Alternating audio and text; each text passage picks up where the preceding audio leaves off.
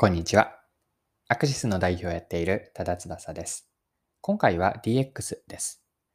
この内容からわかることは DX の本質とは何かと、そして DX を実現するポイントを3つに絞って考えて掘り下げていければと思っています。で、DX を ASICS のスポーツテックを事例にして DX について一緒に見ていきましょう。で、この内容をぜひ見たり聞いていただきたいなと思うのは、DX に興味がある方を想定しています。DX という言葉を見たり聞いたりしてイメージは持っているものの、では DX とは一体何のことなのかであったり、DX をやることにどんな効果があるのかが実はよく分かっていないかもしれないなと思った方にぜひ参考にしていただければと思っています。それでは最後までぜひお願いします。今回はスポーツテックを取り上げて、その事例から DX のポイントとか本質を見ていければと思っています。ご紹介したいのが ASICS の TUNEGRID です。で TUNEGRID ではカメラとかセンサーを使ってスポーツ時の動きをデータ化して集計や分析、あとは他のツールと統合ができるサービスです。で TUNEGRID の公式サイトではスポーツデータ統合システムと表現されています。例えばの使い方なんですが、シューズにセンサーを取り付けたり、専用カメラでスポーツとか運動時、またはトレーニングの時の映像を撮ることによって、そのトレーニングとか運動量、チームプレー連携などをデータで可視化して、適切な練習計画を立てたりとか、試合分析、えっ、ー、と、スポーツのより深い理解というのにつなげられます。で、ここからはですね、この TUNEGRID を今回のテーマである DX の視点で捉えていければなと思っています。はい。で、そもそもなんですけれども、DX、デジタルトランスフォーメーションですね。DX とは何でしょうか ?DX って言葉は毎日と言っていいほども見たり聞いたりしないでしょうか？ビジネスの場では多くの人が聞く DX なんですが、定義や意味合いは人によって異なったりとか、ともすると共通理解が十分ではないというのが DX というバズワードではないでしょうか。で、DX とは何かなんですが、これは私の一言の定義、まあ、説明の仕方があって、それを紹介すると、DX とは経営や事業のコア領域をデジタル化し、ビジネスモデルを進化させることです。もう一度繰り返しておくと、DX とは経営や事業のコア領域をデジタル化し、ビジネスモデルを進化させることなんです。これは逆に言えば、単なる IT 技術とかツールを導入しただけでは DX とは言えないんです。DX を実現するための一歩にしか過ぎなくて、あくまで DX というのは経営や事業のコアとなる領域をまず見極めて、そのコア領域の課題に沿ってデジタル化をしてビジネスモデルをより良くさせていく。これが DX なんです。また、DX を実現するポイントもあって、まそれは結論を言うと3つなんです。1つ目がデジタル情報の、あ、ごめんなさい、アナログ情報のデジタル化です。2つ目がプロセスの省力、効率化。3つ目が価値の創出です。はい。では、ここでですね、ASICS のチューングリッドに話を戻したいと思っていて、で、これを、えっ、と、 TUNEGRID を DX の視点で紐解いていきたいんですが、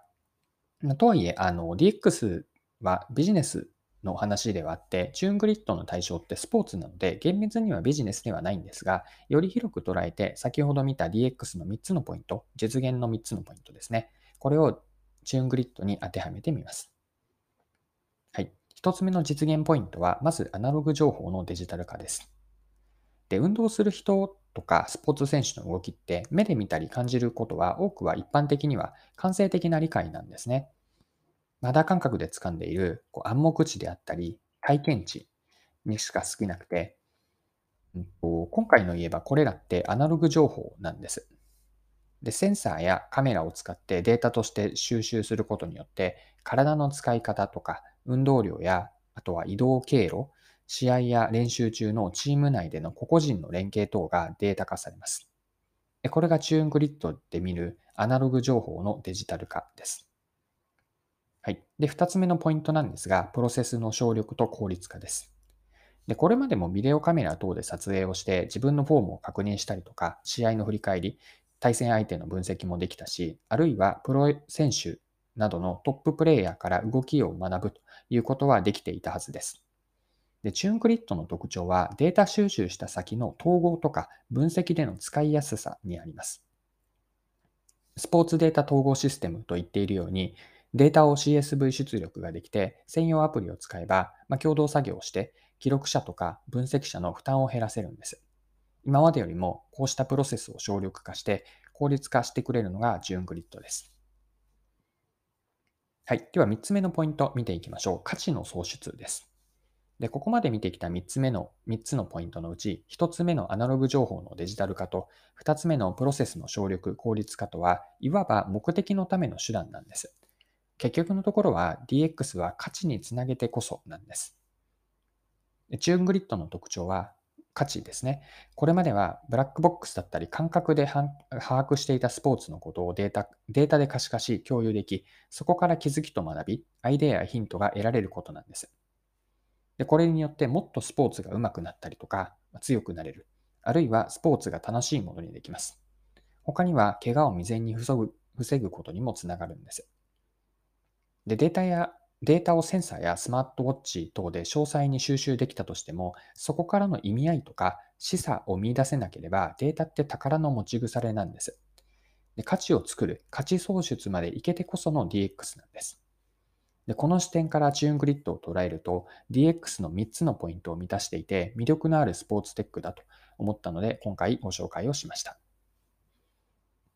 はい、そろそろクロージングです。今回は AJIX のスポーツテックチューングリッドを取り上げて DX の観点で掘り下げました。まあ、最後に DX についてまとめておきます。で DX とは何かなんですが、一言で言うと経営や事業のコア領域をデジタル化しビジネスモデルを進化させることです。裏を返せば、単なる IT 技術とかツールを導入しただけでは DX とは言えなくて、まこれらは DX の第一歩に過ぎません。で、DX を実現するポイントは3つあって、アナログ情報のデジタル化、これが1つ目です。これまではブラックボックスだったり、感覚で把握していた情報をデジタル化します。2つ目がプロセスの省力、効率化です。作業負担が大きいことや時間がかかっていたプロセスを改善します。3つ目が1つ目と2つ目からの価値の創出です。具体的にはユーザーや顧客への体験価値の向上とか、データからの可視化によってこれまでは得られなかった示唆を得る価値です。で、えっと、スポーツテックではなかったんですが、価値の創出という意味では、結局のところは DX によってビジネスモデルが改善していって、売上が上がるとか、収益が改善する、ここまでが実現できて DX だと捉えています。はい。今回も貴重なお時間を使って最後までお付き合いいただきありがとうございました。これからも配信は続けていくので、よかったら次回の配信でまたお会いしましょう。それでは今日も素敵な一日にしていきましょう。